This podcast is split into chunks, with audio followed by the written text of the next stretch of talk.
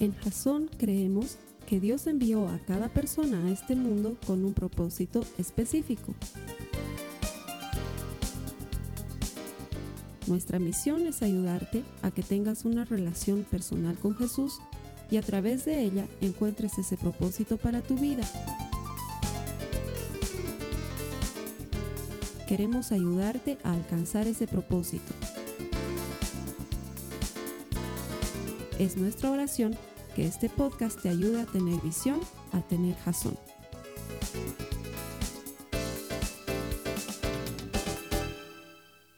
Vamos a comenzar una nueva serie que va a durar tres semanas, se llama Dios primero. Aquí no hay que gritar gol ni ninguna cosa, es una serie normal.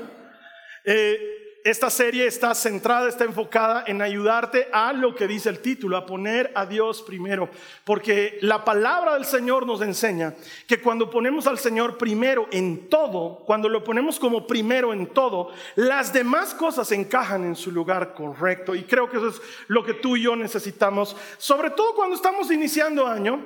El inicio de año nos da esa extraña ilusión de que podemos comenzar de nuevo. No sé si te pasa como a mí, pero cuando está terminando el año, es como cuando estás terminando una carrera o como cuando estás volviendo de Cochabamba a La Paz. Ya los últimos kilómetros son insoportables, ¿no ves? Los odias. Quieres ya llegar a tu casa, el Alto parece la ciudad más grande del mundo, nunca termina. Así yo lo veo el fin de año, ya es como que noviembre estirándome, diciembre y los hermanos que siguen ahí queriendo festejar Navidad y yo digo, ya, ya quiero acabar. ¿Por qué paramos a fin de año, Carlos? Porque me estoy muriendo. quiero parar. Y ten cambia de año y es como que, no sé si te pasa, pero es una sensación de, es algo nuevo. la verdad es que no lo es. Es solo un convencionalismo. Tú y yo nos hemos puesto de acuerdo en que sea un nuevo año. Para los chinos o para los judíos están celebrando el año 6000, no sé cuánto, están en otro momento de sus vidas. Pero esa idea de que cambie nos da un nuevo aliento, nos da un nuevo ánimo. Y entonces la mayor parte de las personas se ponen metas, nos ponemos metas. Este año voy a comer más sano, este año voy a bajar de peso, este año voy a terminar mi tesis que hace seis años que no la termino. Empiezas a planificar, pero científicamente, esto no lo digo yo de mala onda, sino que los que se dedican a estudiar estas cosas, dicen que para la segunda semana de febrero, el 80% de las personas, eso quiere decir que 8 de cada 10 de los que estamos aquí, van a haber abandonado sus deseos de ir al gimnasio, van a haber pagado en vano, van a haber, sí, han perdido su membresía de Open English, todas esas cosas la perdieron, no la usaron, porque la, creo que tenemos un enfoque equivocado. Nos, nos, dedicamos a ponernos como metas a hacer cosas y creo que no es el mejor enfoque. Eh, te voy a poner un ejemplo que creo que te va a ser muy fácil de entender porque probablemente hayas peleado con cosas como con las que yo peleo. Yo toda mi vida he peleado con problemas de peso porque tengo un confeso amor a la comida. quiero abandonarla y no puedo. Esa deliciosa, esa exquisita manera de morir. Entonces, cada año bajar de peso es la meta, cada año es la meta. Y con los años me he dado cuenta que te vas haciendo mayor y es más difícil bajar de peso. Antes, cuando era jovencito, tres días comía solo fruta y ya bajaba dos kilos. Estoy tres semanas tratando, no comiendo en las noches, quitando el azúcar de mi vida, reprendiendo el pan y todos los carbohidratos que aparezcan ahí delante. Nada, ni 200 gramos, ni 200 gramos. Entonces se vuelve frustrante. Entonces cuando llega uno de esos maravillosos días en el que, en el que después de mucho tiempo de esfuerzo decides enfrentarte a ese monstruo asqueroso que se llama balanza y que reside en el lugar más oscuro de tu baño donde solo hay polvo y dolor. Lo pones al piso, te sube, es uno de esos días maravillosos. Te pesas y has bajado un kilo, doscientos. Tú dices, no puede ser. Revisas la pila, ves que todo esté bien. Entonces te sientes feliz y piensas que puedes permitirte ciertas cosas. Y viene el famoso efecto rebote. ¿Cuántos dicen amén? Entonces es como la canción de Alex Sintek. Todo lo que había perdido lo he recuperado.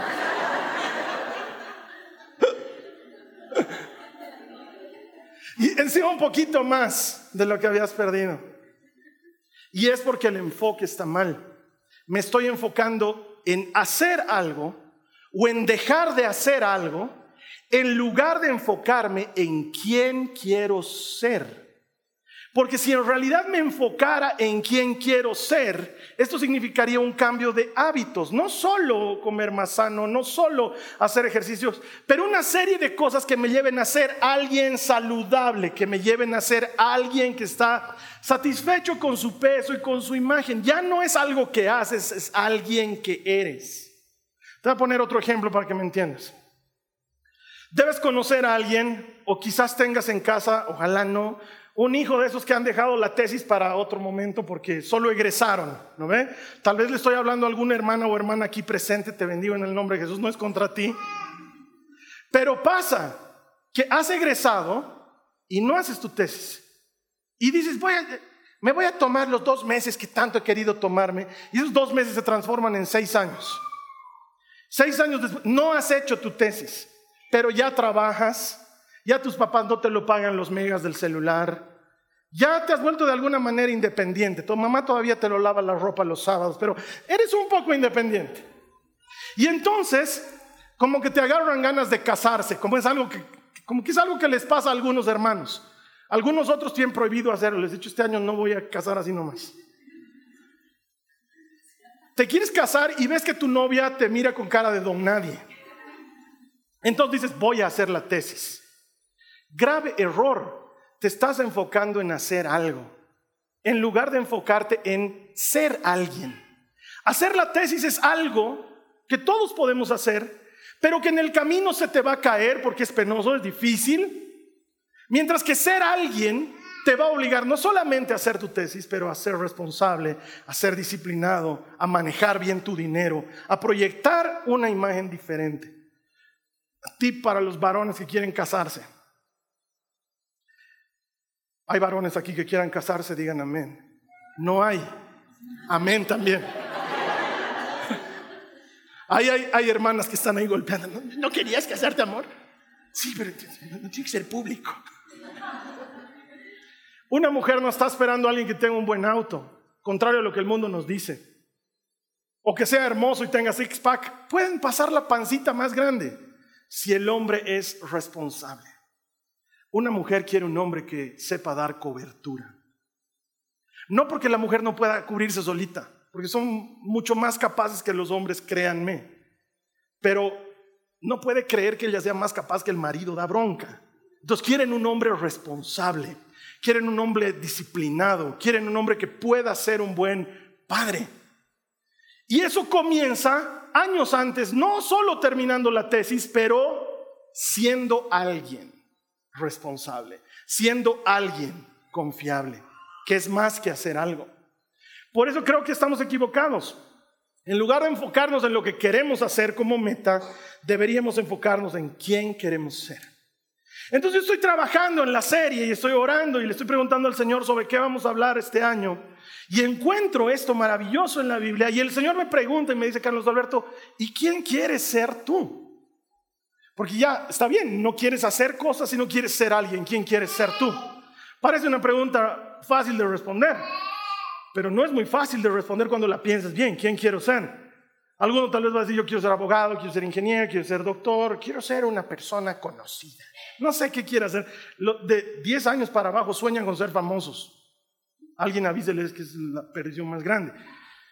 ¿Quién quiere ser Carlos Alberto? Entonces, después de orar, para que mi respuesta sea correcta, yo le digo, Señor, quiero ser quien tú diseñaste que yo fuera. Yo quiero ser lo que tú has diseñado que yo sea. Entonces el Señor es bien claro en su palabra y Él me dice, te he diseñado para ser como Cristo. Quiero que seas como Cristo. Eso pone las cosas en otra perspectiva. De hecho, para mí lo simplifica. Porque si pones a Dios primero y le haces caso, entonces las cosas entran en su lugar correcto, en su causal correcto. Mira lo que dice la Biblia al respecto. Mateo 6:33 dice, busquen el reino de Dios por encima de todo lo demás. ¿Qué dice ahí? Todo lo demás, todo. y lleven una vida justa. Y Él les dará todo otra vez, todo lo que necesiten. Lo que sea que tú y yo estemos necesitando, lo vamos a encontrar cuando pongamos a Dios primero en todo. Eso quiere decir que Dios tiene que ser el primero en tu oficio, en lo que trabajas. Tiene que ser el primero. Eso quiere decir que Dios tiene que ser el primero en tu hogar, en la manera en que te relacionas con tu cónyuge, en la manera en la que educas a tus hijos.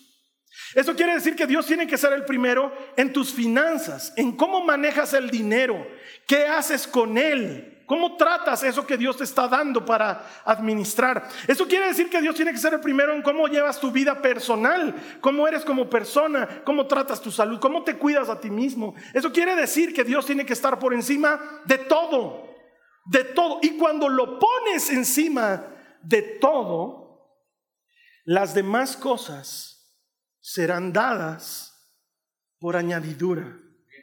Todo lo demás encajará en su lugar. Ahora, yo sé que esto es lenguaje cristiano y entonces suena lindo. Entonces, ¿de qué han hablado hoy en tu iglesia? que hay que poner a Dios primero en todo, hermano. Aleluya. Ya, ¿Y eso qué significa? ¿Cómo se traduce en el día a día? ¿Cómo lo vuelvo una realidad? Me he trazado como meta durante las próximas tres semanas compartirte desde la palabra de Dios qué es poner a Dios primero en práctico, en algo que pueda salir de aquí y decir, ok, esto sí, sí que lo puedo hacer. Porque cuando pones a Dios primero, entras en el diseño de Dios para tu vida. Dios tiene un propósito para ti, te ha creado para algo. No estás aquí por casualidad, mucho menos hoy, pero no estás en esta vida por casualidad. Dios te ha creado por algo y Él quiere que cumplas ese propósito. Y si vas a cumplir ese propósito, necesitas tenerlo primero a Él. Y si lo tienes primero a Él, entonces entiendes quién eres. Y cuando sabes quién eres, sabes lo que tienes que hacer. Cuando entiendes quién eres, sabes lo que tienes que hacer. Entonces quizás es mejor comenzar el año, total, seamos sinceros, algunos de nosotros ya hemos abandonado las metas de, año nuevo dos días antes. Seamos sinceros, algunos ya por ser sábado me portaré listo. Pero podemos comenzar de nuevo hoy. No necesitas que sea primero de enero para comenzar de nuevo. ¿Qué tal si comenzamos de nuevo hoy y decidimos poner a Dios primero hoy y hacer las cosas a la manera de Dios hoy? Y en lugar de hacer algo, elegimos ser alguien. ¿Quién quieres ser, Carlos Alberto? Lo que tú has diseñado que yo sea, Señor. Eh, ok, entonces quiero que seas como mi hijo. Mira lo que dice Primera de Pedro capítulo 3 en el verso 15. Dice la palabra de Dios, en cambio, adoren a Cristo como el Señor de su vida. Si alguien les pregunta acerca de la esperanza que tienen como creyentes, estén siempre preparados para dar una explicación. Ahora, tengo cerca de 32 años de ser cristiano. En todos estos años que tengo de ser cristiano, nunca, jamás en la vida nadie me ha dicho, ay, ¿por qué eres cristiano? Nunca. Entonces este pasaje debe estarse refiriendo a algo más que solamente eso, porque es muy raro que alguien te pregunte por qué eres cristiano. Pero ¿sabes qué? En realidad damos explicación de por qué somos cristianos cada día con nuestra manera de vivir. Tu vida es tu mensaje. Te lo voy a decir una vez más porque quiero que entre y se vuelva tuyo. Tu vida es tu mensaje. Estás predicando todos los días, todo el tiempo. Aunque no te guste, aunque no lo creas. Desde el momento que alguien, quien sea, sabe que eres cristiano, estás predicando la gente te ve. Te ha debido pasar en tu oficina. Pronto llegan con una mala noticia y dices, no saben, despidos masivos, están llegando memos para todos, cuidado, a, cualquiera le puede tocar. Y tú dices, ay, no. Y alguien te mira y te dice, ¿tú de qué te asustas? ¿No eras cristiano? ¿No, no te ha pasado? ¿No eras cristiano? Es como que esperaran que los cristianos tuviésemos algún superpoder. Te escuchan hablando mal de alguien, están hablando mal de la sí, es de lo peor esa, yo no la quiero, esa es una y te dice, ucha. Así hablan en tu iglesia, así hablan los cristianos, y ahí tú te sientes como que, no soy tan cristiano.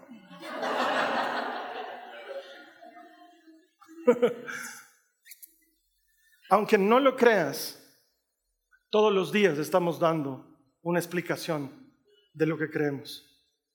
La gente está recibiendo de nosotros una explicación por cómo vivimos, cómo tratas a tus hijos, cómo los tratas en público y cómo los tratas en privado. Es importante porque te cuento que estás dando cuentas a ellos. Y ellos se dan cuenta y dicen, ah, claro, me está tratando bien porque estamos delante de los tíos.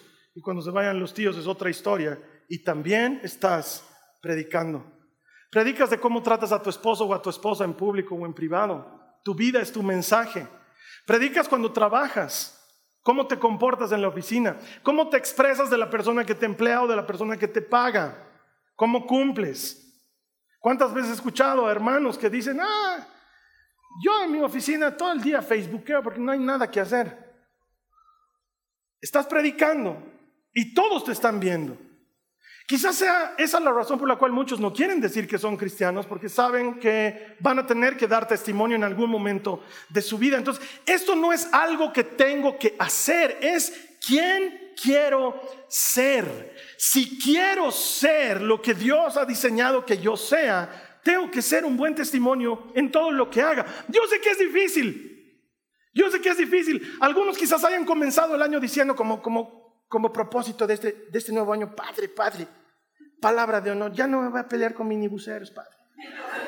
Padre, te, lo entrego este carácter podrido que he heredado de mi Padre. te lo entrego, Padre, en el nombre de Jesús. Voy a, voy a ser hombre de paz, voy a ser hombre de paz. Entonces, los primeros 15 días han sido fáciles porque casi no hay tráfico. Pero en cuanto vuelvan las clases y otra vez tengas que ganar tu derecho de estar en esa carretera, y vuelva a cruzarse un minibusero de esos que hacen que la vida se vuelva complicada y lo vuelvas a mandar a ese lugar donde mandas a todos los demonios que reprendes en el nombre de Jesús. Y hayas fallado, te vas a dar cuenta que dejar de hacer algo es difícil. ¿Qué tal si en lugar de tratar de dejar de hacer algo, trato de ser alguien? Ser alguien que da testimonio. Ser alguien que está consciente de que su vida es su mensaje, no porque sea fácil, porque no es que te estoy predicando desde la postura del que ya lo logró. Oh, hermano. Ayer un de ojos verdes estaba cerrando y yo le he cerrado también. Y lo he mirado. Dicho, ¿lo miras, hijito? Y he sentido la voz del Espíritu Santo a través de mi esposa diciendo, Carlos, ah".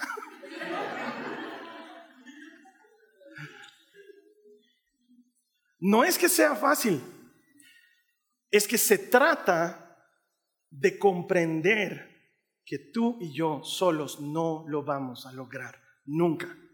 Necesitamos ayuda sobrenatural. Si quieres ser aquello que Dios diseñó que tú seas, necesitas ponerlo a Él primero. Él tiene que estar encima. Y yo tengo que aprender a sujetarme. Mira lo que dice la palabra del Señor en primera de Juan, en el capítulo 2, en el verso 6, dice, los que dicen que viven en Dios deben vivir como Jesús vivió. Creo que es tan lindo que vamos a leerlo todos juntos. Ayúdenme a leerlo. Dice, los que dicen que viven en Dios deben vivir como Jesús vivió. Eso es lo que Él quiere, que nos parezcamos a Cristo. Entonces lo que me tengo que preguntar es, ¿Cómo es alguien que se parece a Cristo? Porque ya no se trata de hacer o de dejar de hacer, más bien se trata de ser como alguien. Jesús sería honesto en su trabajo. Jesús sería responsable con los que tiene que rendir cuentas. Jesús cumpliría, como siempre lo hace, su palabra. Si quiero ser de buen testimonio, tengo que ser como Jesús. Y quizás alguien me diga, Carlos Alberto, la vara está muy alta. Claro que está muy alta. Esa es la razón por la cual cuando tratas de hacer algo como yo, luego fallamos en el intento. Pero cuando buscamos ayuda de aquel que todo lo puede, lo ponemos en el primer lugar y decimos, decidimos honrarlo en todo lo que hagamos, entonces dejamos de querer hacer o dejar de hacer y empezamos a ser alguien, comportarnos como alguien. Porque si Dios es primero, entonces yo quiero parecerme a Cristo. De eso se trata. Mira, cuando yo era más joven, ha habido una época en la que por lo menos durante dos años me vestía de negro todos los días, todos. No estaba de luto, nadie se me había muerto, ya era cristiano, pero me gustaba vestirme de negro. Te voy a decir la verdad por qué me gustaba vestirme de negro. Porque había una serie de televisión de un detective, vampiro, que, que se vestía de negro, andaba con unos sacos largos, se peinaba de una manera especial, muy parecido a lo que todavía me peino, pero es diferente era. Siempre se vestía de negro. Me gustaba tanto esa serie, era de tanta influencia sobre mí que empecé a vestirme de negro todos los días. Ahora, hermanos, no me crean mugroso, ya tenía hartos pantaloncitos, distintas, todo, todo era negro, pero tenía varios. No es que me vestía con la misma ropa siempre, ¿ya? Pero me vestía siempre de negro, me vestía con sacos largos, podía estar haciendo el mayor calor del mundo, yo estaba con mi saco largo, no tomaba sol, trataba de ser blanco, blanco, blanco, blanco. Me gustaba mucho esta serie porque me parecía entretenida y luego eso se vuelve de influencia y luego quieres imitar y yo desde chiquito tengo ese problema, yo trato de imitar todo, soy muy imitador, entonces trataba de parecerme a todo eso y bueno, hasta que llegó la Carly a mi vida. Yo la conozco a la Carly hace treinta y tantos años, pero a ella, cuando ya empezamos a salir juntos, no le gustaba que yo ande todo el tiempo de negro. Entonces, disimuladamente me regalaba una camisa roja. Y yo le decía gracias y la guardaba. Y seguía vistiendo de negro. Entonces ella se dio cuenta que teníamos que ir en paleta de colores. Entonces de a poquito primero de negro hemos pasado a guindo, de guindo recién a rojo, de recién a rojo encendido, así de a poco ha sido la salida. Cuando algo es de mucha influencia, tú tratas de parecerte a eso. Es como lo que está pasando ahorita. Todos los changuitos quieren ser Messi. Todos. Anda a la pancara. Hay una cantidad infinita de poleras de Cristiano Ronaldo que no se han vendido. A ver, regalarle una polera de Cristiano Ronaldo ahorita a un changuito de 8 años, te va a mirar con cara de insulto. Pero a ti te gustaba Ronaldo. ¿Qué mira bobo? Te va a decir. claro, porque imitan lo bueno e imitan lo malo también. Ojalá imitaran todo lo bueno solamente. Todos quieren ser Messi. Porque cuando algo es de mucha influencia sobre tu vida, tratas de parecerte a eso que influye sobre tu vida. Entonces creo que en lugar de tratar de hacer algo, deberíamos parecernos a aquel que influye sobre nuestras vidas. A eso yo le llamo la definición de discípulo. Un discípulo trata de ser idéntico a su maestro. Trata de caminar como camina su maestro, trata de hablar como habla su maestro, trata de comer como come su maestro. Quizás el enfoque de hacer cosas queda opacado en relación a ser un discípulo. Porque entonces ya no se trata de venir a la iglesia. ¿Sí me entiendes? Este año me he trazado la meta de no fallar a la iglesia. Ya tengo un domingo. Y luego para marzo ya vas a haber fallado tres o cuatro veces. Entonces, no te voy a preguntar qué pasó con tu meta, te voy a preguntar, ¿es lo que hace un discípulo? Porque ahí el enfoque es diferente. El discípulo, obvio que va a la iglesia, es lo que hacen los discípulos. El discípulo obvio que sirve. Que por cierto, paréntesis de avisos. ¿Quieres servir? Necesitamos gente. Necesitamos gente del equipo de anfitriones. Son los hermanos que te hacen sentir bien cuando llegas. Te ayudan a encontrar un asiento.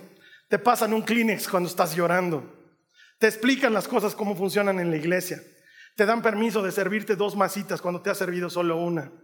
Son los, hermanos maravillosos, necesitamos gente que sirva. Ah, yo me he puesto de meta, Carlos Alberto, este año voy a servir. Eh, está bien, pero sería mejor que tu meta sea ser discípulo, porque el discípulo, obvio, que sirve.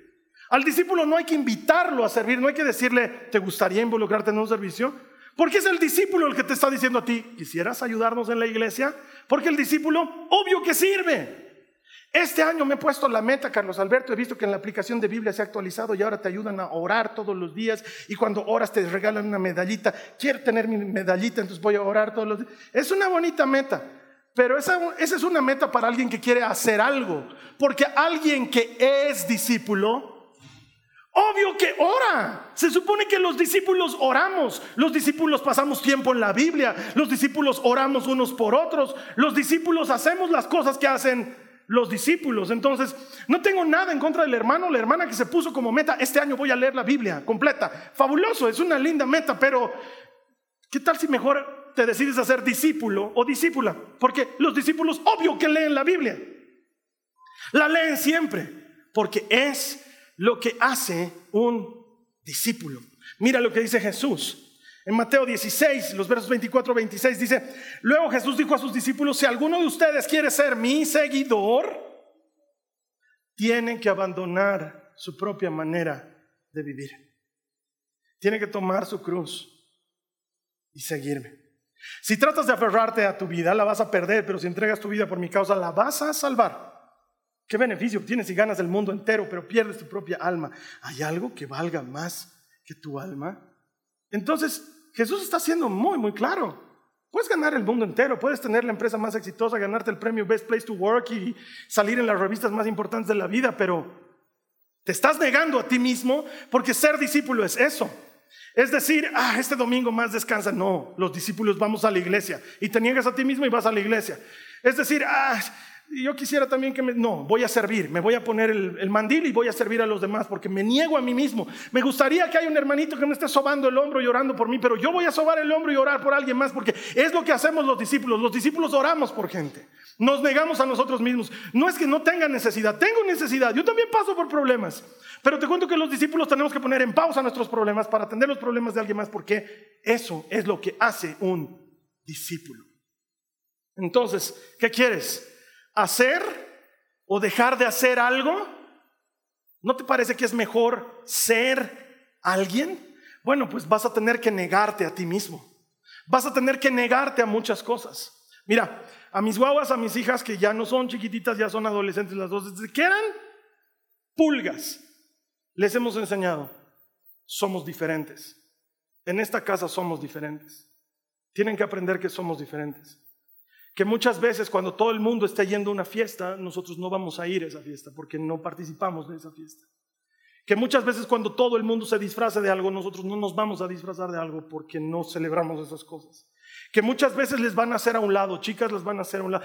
Vas a tener que decidir y lo hemos empezado a vivir de una manera más profunda cuando la Nicola entró a la adolescencia, porque de pronto había el grupo de jóvenes que ama pero también había reunión de sus amigos que se estaban reuniendo a hacer galletas en la casa fulano que no tiene nada de malo, nada de malo. No es, no es lo obvio, no es que se estaban reuniendo a jugar Ouija y adorar a Satanás. Iban a hacer galletas.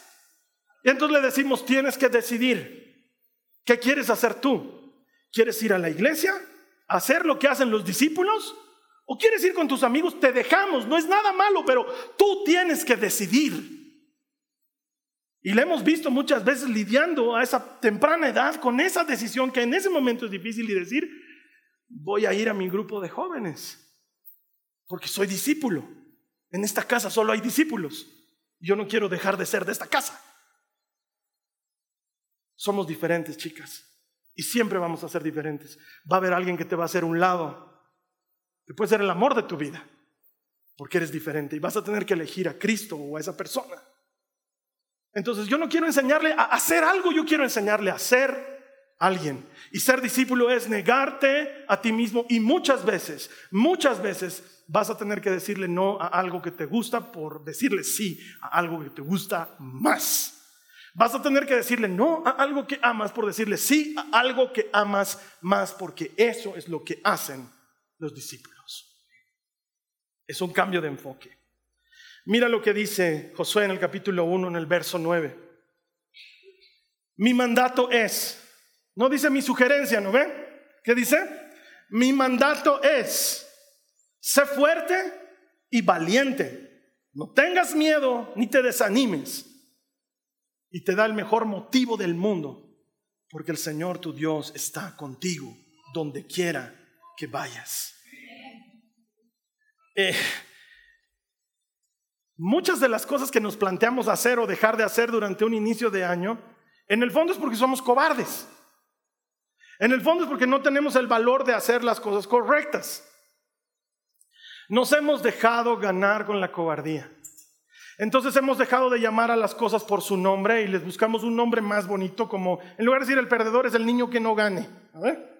Tratamos de ser más suaves, porque estamos viviendo en un mundo tolerante y los cristianos somos muy reconocidos por ser hiper intolerantes con todo el mundo y por eso empezamos a tener miedo de decir que somos cristianos y empezamos a comportarnos temerosos y por temerosos no hemos tomado las decisiones que debíamos tomar, no hemos dicho basta a lo que debíamos haber dicho basta hace mucho tiempo y hemos empezado a tolerar cosas que no debíamos dejar que pasen delante de nuestros ojos, en nuestras familias, en nuestras vidas porque tenemos miedo.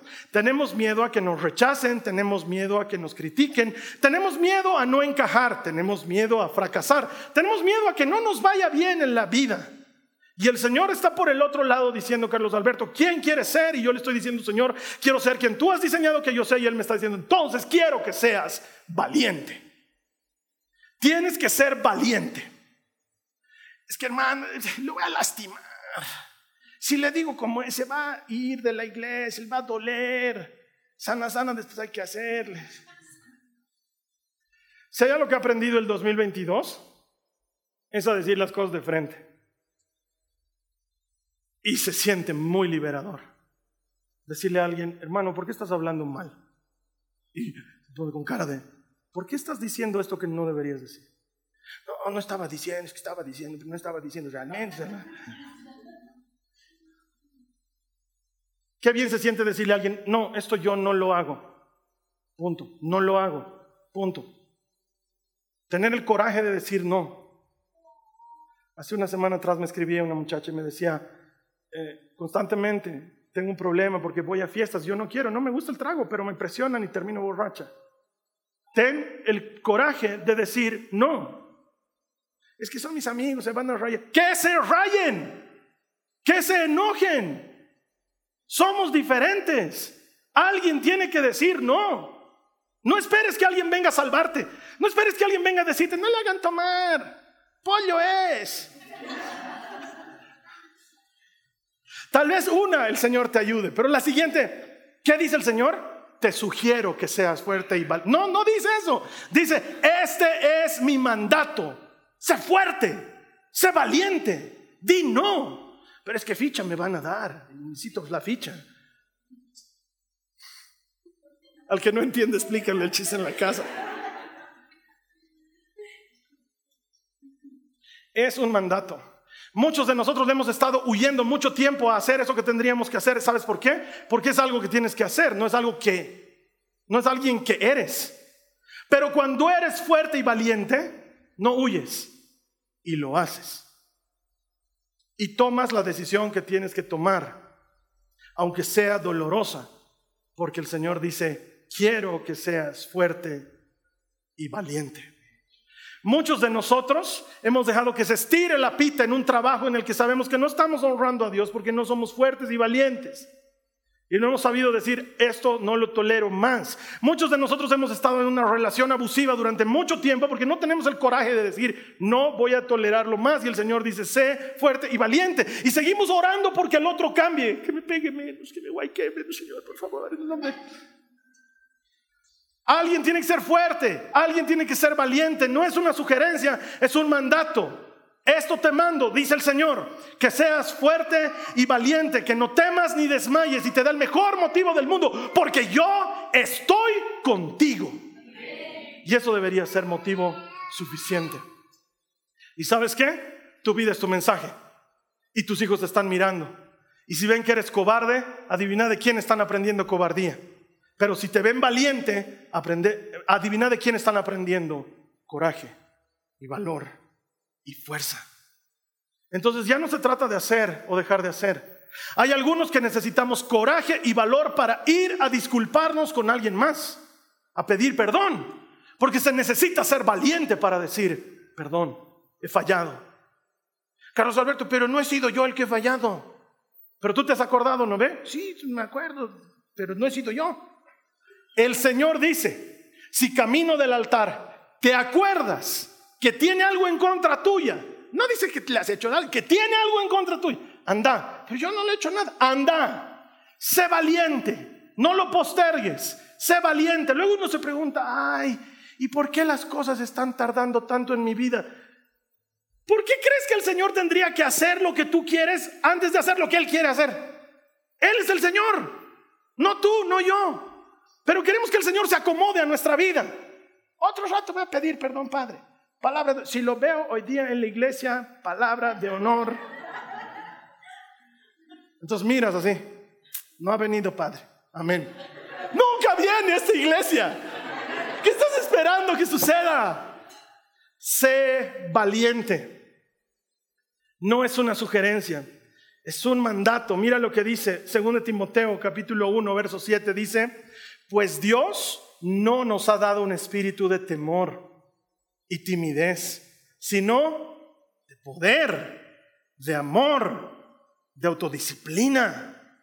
Entonces no se trata de hacer o dejar de hacer, se trata de ser como Cristo. Tienes que tomar una decisión, decidir como Cristo. Tienes que hacer algo, haz como haría Cristo. Empezá a vivir por fe. Que tus hijos, que tus hijas vean lo que significa vivir por fe, lo vean de primera mano, no lo escuchen que predicas, porque es bien fácil decir, hay que tener fe y luego cuando te llega a ti el momento entrar en desesperación, que te vean, que entiendan que no estás haciendo algo, que estás siendo alguien. ¿Quién quiero ser? Quiero ser aquel, aquel que tú diseñaste que yo fuera, Señor. No quiero ser menos de eso. Y entonces va a haber mucha gente que me va a decir, Carlos Alberto, la vara es muy alta. Ser como Cristo es un desafío muy, muy grande. Claro, claro que es un desafío grande. ¿Ustedes que creen que yo voy a comenzar el año con una pipoca y que la puedes lograr en cinco segundos? Te voy a poner un desafío que te obligue a ponerte de rodillas. Porque nadie va a poder ser como Cristo si no cae en sus rodillas y le dice, Señor, yo no puedo. Señor, yo no soy buen testimonio, necesito que me hagas buen testimonio. Señor, yo no soy discípulo, necesito ser discípulo. Señor, soy un cobarde, necesito que me hagas valiente. Y en tus rodillas vas a encontrar al Señor. ¿Es un desafío grande? Claro. Si a mí que me cuesta decirles, la meta para este año es bajar dos kilos, cualquiera puede. No cuando ya tienes cuarenta y tantos. Difícil. Pero vas a poder eventualmente tomar agua todo el día, morir de hambre, compensarlo con vitaminas. Quizás colapses un poquito, pero ten un amigo médico, siempre es bueno. La meta va a ser grande, la meta va a ser difícil para que tengas, para que yo tenga que ponerme de rodillas. ¿Quién quiere ser, Carlos Alberto?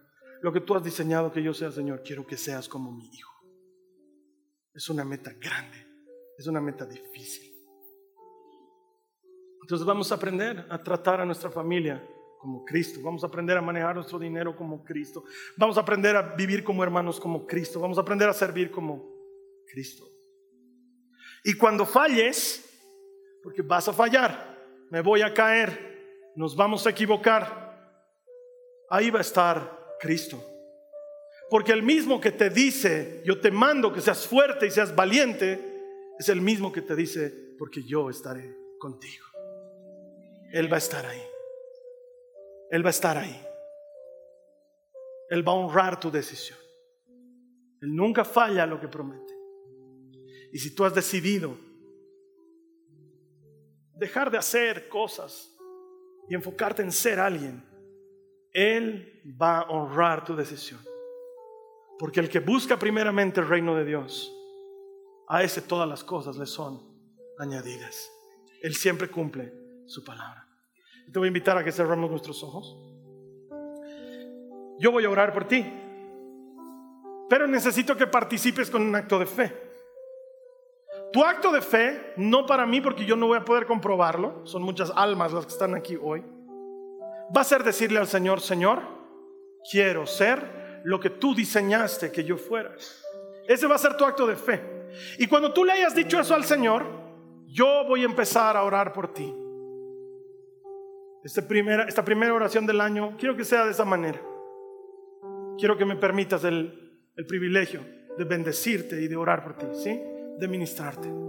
Entonces, si tú has recibido esta palabra hoy, yo te invito a que le digas al Señor Jesús, en una voz que tú puedas escuchar, Señor, quiero ser lo que tú has diseñado que yo sea. Díselo a Él, quiero ser lo que tú has diseñado que yo sea.